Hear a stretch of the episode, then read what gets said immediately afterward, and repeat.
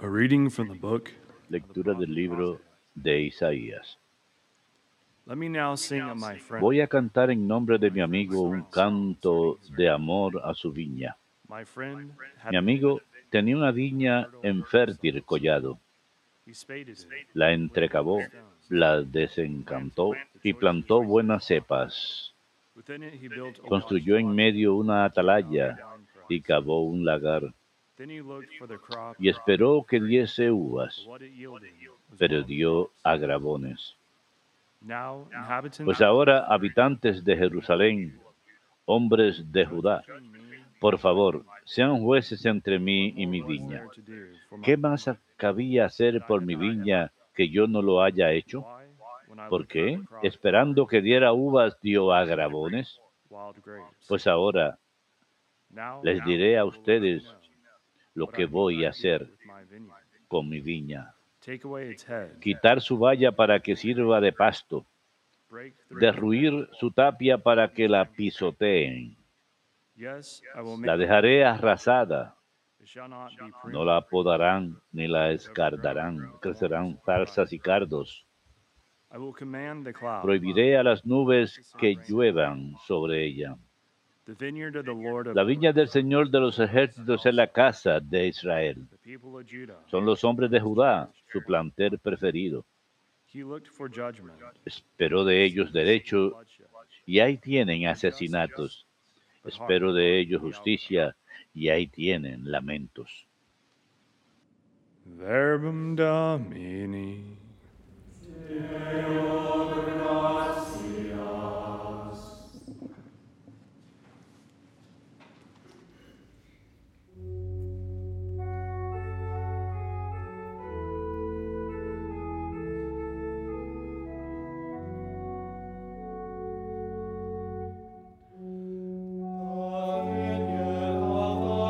Viña del Señor es la casa de Israel.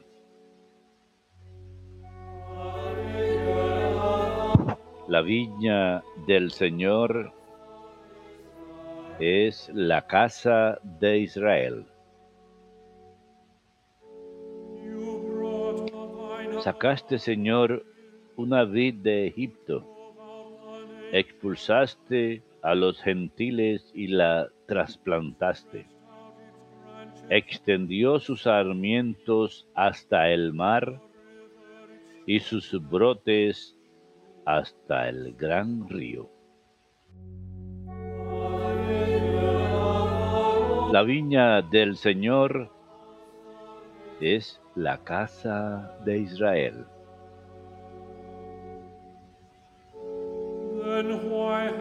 ¿Por qué ha derribado su cerca para que la saqueen los viandantes? La pisoteen los jabalíes y se la coman las alimañas. La viña del Señor es la casa de Israel.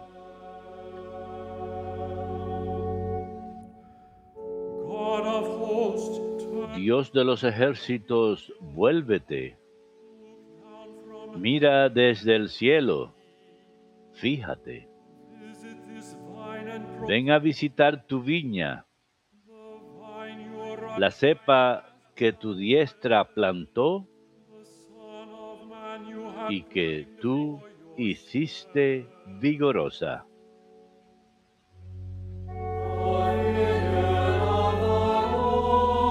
La viña del Señor es la casa de Israel.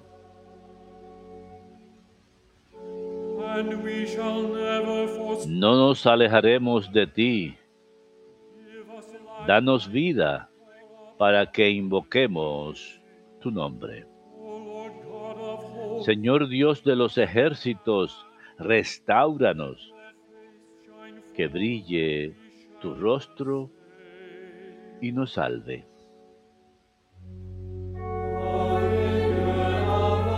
La viña del Señor es la casa de Israel.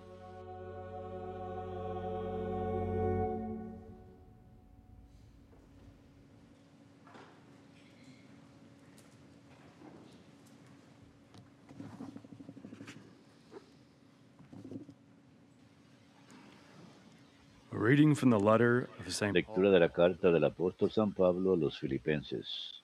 Brothers and sisters, Hermanos, have no anxiety, nada les preocupe, sino que en toda ocasión, en la oración y súplica de con acción de gracias, sus peticiones sean presentadas a Dios y la paz de Dios, que sobrepasa todo juicio, custodiará sus corazones y sus pensamientos en Cristo Jesús.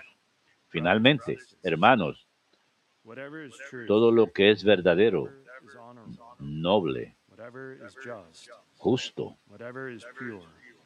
puro, amable, laudable, todo lo que es virtud o mérito, ténganlo en cuenta. Y lo que aprendieron, recibieron, escucharon y vieron en mí, pónganlo por obra. Y el Dios de la paz estará con ustedes. Verbum Domini.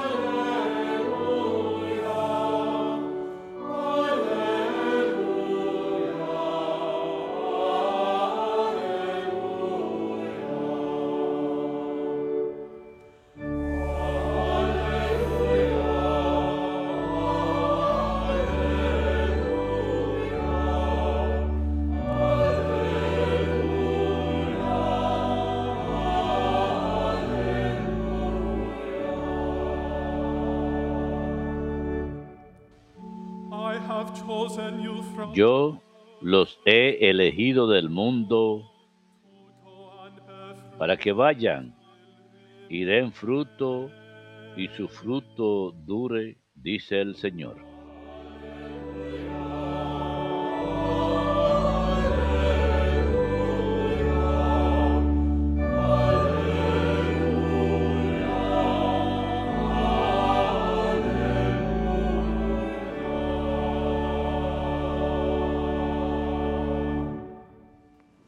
Dominus vobiscum. Et cum spiritu tuo. Lectio Sancti Evangelii secundum Mateum. Gloria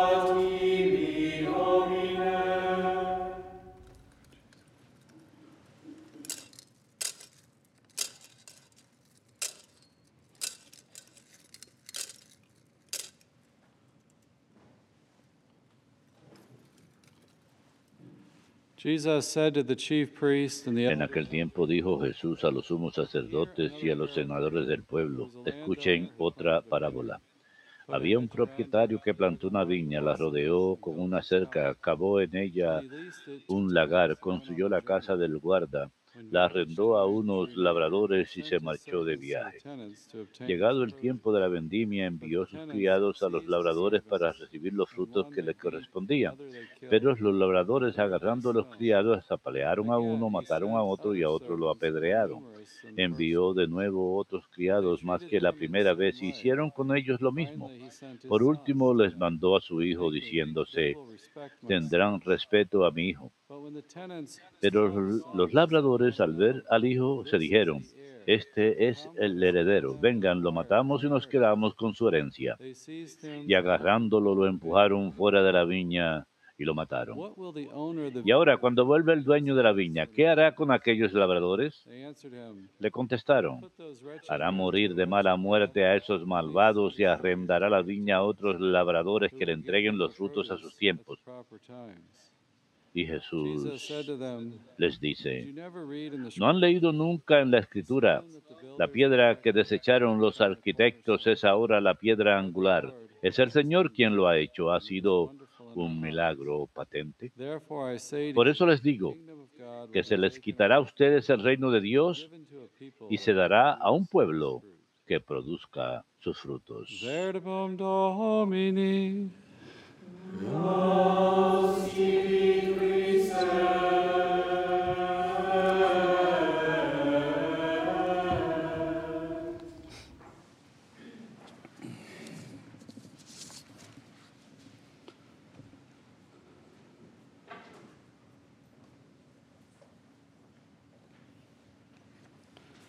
Today in the first reading, we have El día de hoy, en la primera lectura, tenemos una lectura de Isaías capítulo 5. image that Jesus Es una hermosa imagen que Jesús eh, usa en el Evangelio de la viña.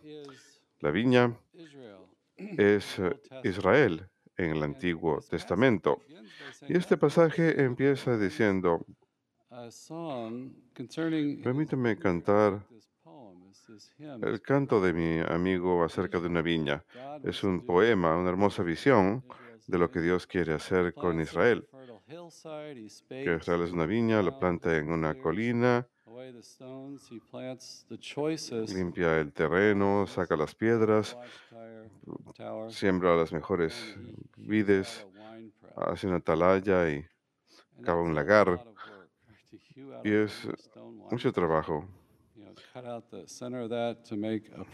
hacer el- clear that land, to cultivate the soil. todo ese trabajo para cultivar el terreno. Mucho trabajo, mucho esfuerzo. Podemos pensar en las viñas modernas. Quizás han visto algún video acerca de cómo se hace el vino y todo eso. Hay un verdadero arte y cultura en torno al vino. Hay muchas variables, mucho cuidado para hacerlo. El vino representa lo adicional en la vida. Podemos tomar a uh, las uvas y hacer una hermosa bebida para disfrutarla, lo cual representa lo adicional en la vida. Y sin embargo, aquí el fruto aquí son las uvas silvestres, uvas que, no "What more sirven. Is there to do for my vineyard?" ¿qué más pude hacer por mi viña que yo no lo hiciera? Pregunta. Isaías So I'll 5. take away the hedge, that hedge of protection Así que le voy a quitar it, su cerca y será destrozada. Derribaré su tapia y será pisoteada. La convertiré en un erial. Isaiah chapter 5 Es Isaías capítulo 5. Está profetizando en los años 700 a.C. Más adelante Israel, la capital en el sur, será conquistada y serán llevados en cautiverio a Babilonia. El templo será destruido. Así que esta es una profecía, una imagen de lo que pudo haber sido.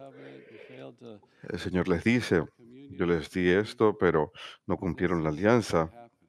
Y esto es lo que sucede. Así que Jesús utiliza la misma imagen y está dirigiéndose a los sumos sacerdotes y los ancianos. Así que le añade a la ima- imagen inquilinos que cuidan de la, viña. Está dirigiéndose a los líderes de esa época, de las, autoridades. Y nuevamente habla de sembrar una viña, de poner una cerca en torno para protegerla de los anim- animales salvajes, cavar un lagar, erigir una atalaya y luego se le alquila a los inquilinos. Los inquilinos no son dueños. Israel, como vemos en el pasaje, es la iglesia. Le pertenece a Cristo y el dueño envía a sus siervos, leemos en la parábola, los profetas, a quienes los inquilinos golpean y apedrean y matan. Pero el dueño dice, por seguro respetarán a mi hijo. Ahí lo tomaron, lo sacaron de la viña y lo matan. es crucificado. Esto es imagen de Cristo. Así que el dueño, una vez más, es Dios y la viña es su pueblo. El salmo refleja también que la imagen de la viña es el pueblo y también la forma de vida a la cual el Señor nos está llamando. Es una gracia que nos da para la comunión, que esa viña también somos nosotros a nivel individual, que para prosperar debemos ser injertados a la vid verdadera, Jesús. Si perdemos esa comunión, nos marchitamos y no servimos para nada, sino para ser echados a la hoguera y quemar. Así que esa vida de gracia a la cual estamos llamados, para cooperar, estamos llamados a cooperar con la gracia que recibimos. El amor solo puede ser pagado con amor. Por eso el Señor envía a su Hijo, por amor. ¿Qué más pudo hacer para guiarnos? ¿Y cuál es nuestra respuesta? ¿Es un amor sin respuesta, como vemos a veces en la vida? Cuando alguien se enamora de alguien y ese amor no es devuelto, cuán doloroso es eso. Lo que pudo haber sido si dos personas se conocen y se enamoran, hay prosperidad humana. Ahora tenemos la ausencia de ello. Es una hermosa imagen del florecimiento, así como en esta viña se hace todo ese trabajo y pues recibimos esas uvas para hacer ese hermoso vino, son fruto del trabajo y el esfuerzo.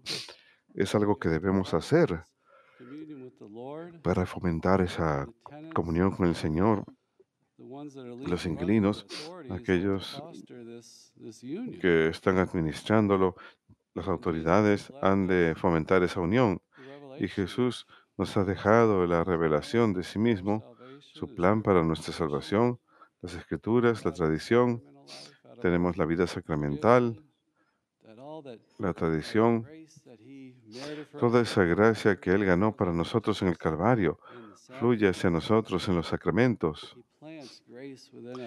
Él siembra gracia dentro de nosotros, en el bautismo, la confirmación, perdona nuestros pecados, el sacramento de reconciliación.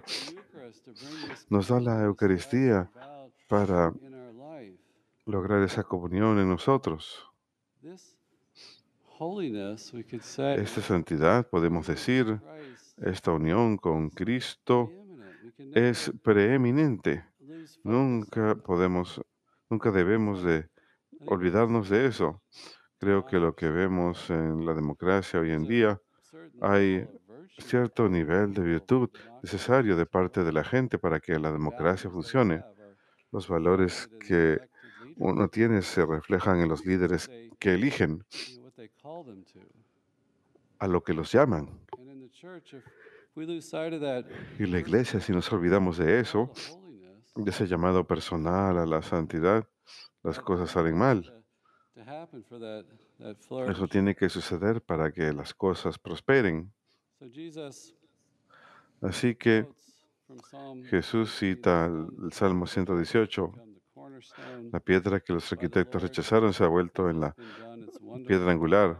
Esto lo ha hecho el Señor y es maravilloso ante nuestros ojos. Anteriormente en el Evangelio según San Mateo, él ingresa a Jerusalén. Parte del Salmo 118 eh, canta acerca de que Dios salva o sana la entrada triunfal a Jerusalén. Así que está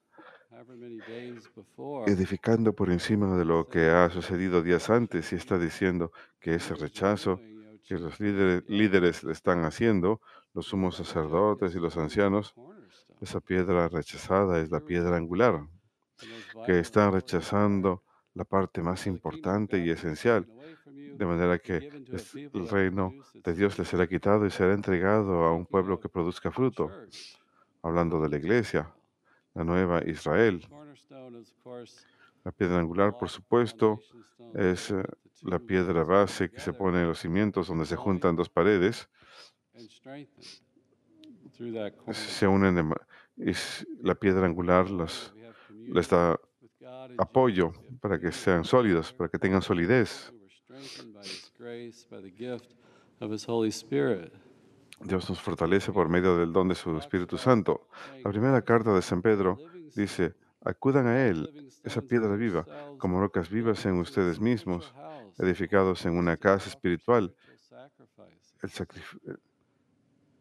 el santo sacerdocio, ofrezcan sacrificios espirituales. Esa piedra angular ocurre solamente en Jesucristo, no hay ningún otro mediador, no hay ningún otro camino. Si somos salvados es a través de Jesucristo. Alguien puede ser ignorante y no recibir esa revelación, pero puede ser salvado a través de la luz de su conciencia. Pero esto únicamente ocurre a través de Cristo. La iglesia es instrumento de ese reino y eh, eso es lo que nos dejó Jesús, este lugar donde podemos ser cultivados en una viña maravillosa y fructífera. Él fue a extremos increíbles. El Padre nos en- envió a los profetas del Antiguo Testamento para fomentar esta unión. Permanezcamos fieles al don que hemos recibido y tengamos esa viña que da gran fruto como Él nos pide.